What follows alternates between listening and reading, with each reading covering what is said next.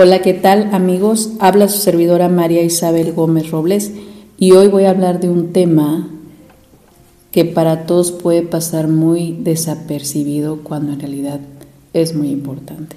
Hoy voy a hablar de la incongruencia. Cómo eliminar lo incongruente que somos o cómo evitarlo. Para poder saber si somos incongruentes tenemos que saber ¿Cómo es que lo hacemos? Porque es un comportamiento, quizá algunos lo traigan como una conducta, algunos lo traigan como una actitud.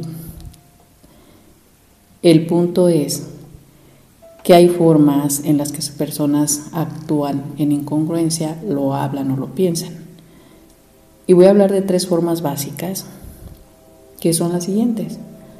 Sabes las cosas, las dices y no haces nada.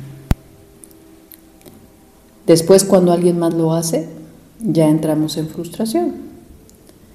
Segunda incongruencia. Sabías las cosas, las dijiste y acabaste haciendo todo lo contrario. Tercera incongruencia. Sabías las cosas, las hiciste y te quedaste callado, no dijiste nada, quizás encubriendo los errores de los demás o encubriendo tu error. Hay un extremo donde a veces caemos que hacemos todo bien, se actúa bien, lo sabes, pero al decir las cosas decimos todo lo contrario a lo que hicimos correcto. ¿Qué son las formas en cómo aprendimos a hacer esta incongruencia? Hay personas que lo hacen en una inconsciencia. No es porque queramos ser incongruentes, es porque en realidad han sucedido situaciones que provocaron que en esa inconsciencia yo acabara actuando incongruentemente. ¿Qué quiere decir esto? Voy a ejemplificarlo así.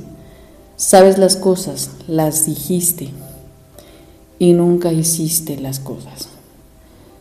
Tú dijiste que cuando fueras grande, ibas a ser piloto, ibas a trabajar, sabías, te gustaba, lo hiciste. Llegó el momento que alguien te desanimó diciendo que no había trabajo para eso. Hubo la desilusión de esa profesión y no lo hiciste. Pasan los años y el efecto es el siguiente. La frustración más grande, el enojo consigo mismo de no haber hecho las cosas en su momento? ¿Por qué las dejaste de hacer? Porque quizá no nos dimos cuenta cuando hicimos tanta codependencia a las palabras de alguien para nosotros poder hacer algo. O quizás hasta dónde llegó la desilusión que provocó alguien que no dejó que yo hiciera las cosas buenas, correctas o importantes para mí. El segundo punto se refiere a que hacemos las cosas, las, las hacemos contrarias a lo que sabemos o a lo que decimos. Voy a dar un ejemplo extremo. En ocasión una paciente decía, Isabel, sé que es malo, lo he dicho, sé que es adulterio, sé que es malo acostarse con un casado. ¿Y por qué si lo sé y lo digo, yo nunca me voy a acostar? Estar con alguien que sea casado y no voy a andar con un hombre casado. ¿Por qué acabo haciéndolo? Estoy hablando de un ejemplo extremo, porque lo hay. ¿Qué es el hecho? Que sí lo saben las personas, saben que están engañando y traicionando, saben que es adulterio. ¿Por qué lo hacen?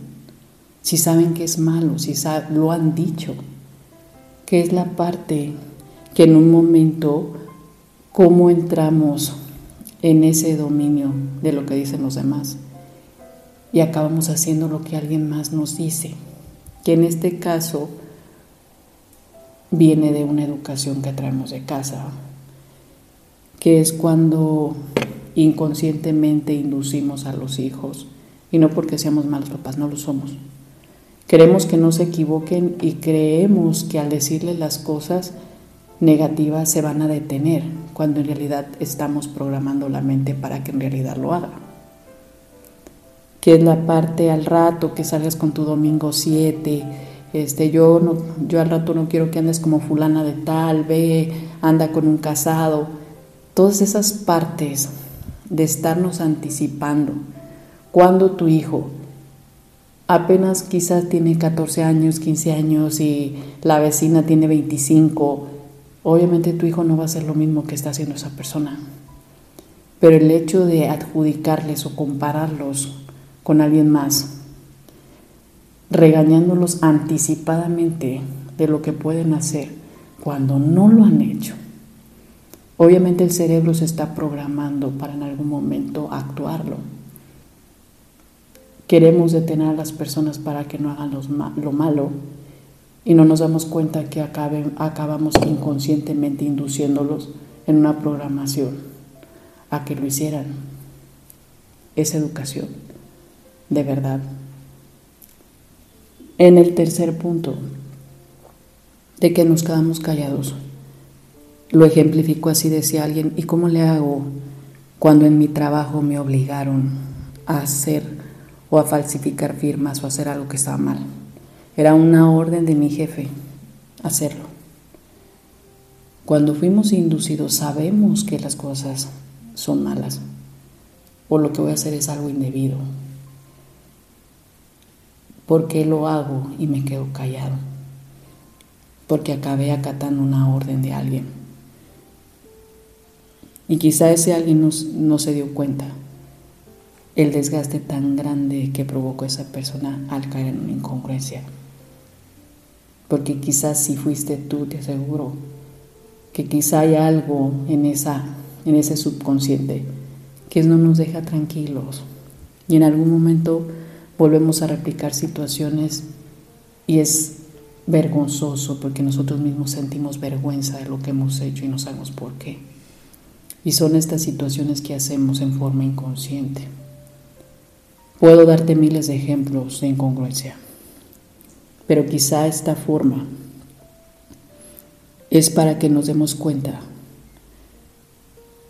que tenemos que ser congruentes empezando con que lo que pienso ahora es lo que digo y lo que digo ahora es lo que yo hago. Es una orden para tu pensamiento, el que vuelva a ser congruente. Quizá en algún momento ya tendrás en las manos, dijeran, una buena terapia o quizá llegarás con la persona correcta a que libere esa parte pero hazte tú el firme propósito de ser consciente, de entender por mí tengo que ser congruente. ¿Por qué? Porque quizás no te has dado cuenta que cuando hemos dicho cosas, quizá prometí muchas cosas y no las hice, no las cumplí. Yo no dimensiono a qué personas desilusioné y dejaron de creer en mí por no haber cumplido lo que dije. Quizá ese sea el resultado de ser incongruentes. Y esas personas se pueden alejar de ti, no sabes ni por qué. Yo te digo, si tú prometiste algo, cúmplelo. Si tú dijiste que ibas a hacer algo, hazlo.